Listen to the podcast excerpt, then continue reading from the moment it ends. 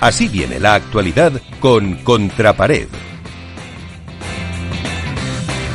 ¿Y cómo viene la actualidad eh, al margen de estas eh, ruedas eh, de prensa? ¿Con qué te quedas de la actualidad padrera, Iván?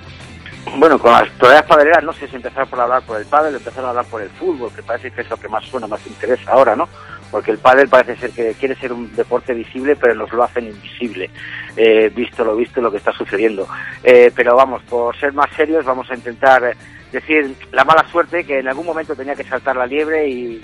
del COVID-19 y ha afectado a jugadores profesionales de pádel. En este caso, la jugadora argentina del Fibrea, eh, en una nota por Instagram, tuvo la valentía y, por qué no decir, bueno, la honradez de, decir que había sido infectada por el virus, que había dado positivo y por tanto no va a poder disfrutar de, este primer torneo, que al igual que que recordar que en Marbella tampoco pudo disfrutar con la Ana Caterina Nueva por una lesión.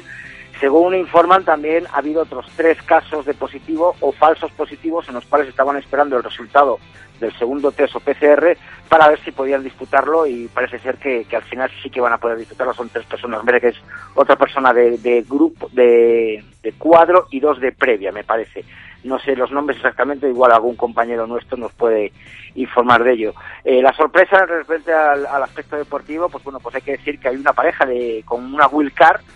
que ha pasado todas las fases de previas, de pre-previas y se ha metido en previa. Creo que es, yo, no, yo no recuerdo que ninguna pareja de, de Will Carr pase tres partidos seguidos y bueno, pues es algo mencionable. También mencionar, por ejemplo, la, vuelta a, las canchas de Jordi Muñoz,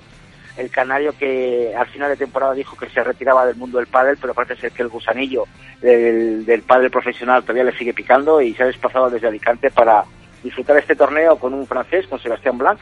y ha empezado en pre-previa y también se ha metido hasta el último peldaño de, la previa perdiendo con Fernando Pollo y Michi Solves. Eh, en otros aspectos, pues comentar ya más en medios de comunicación, pues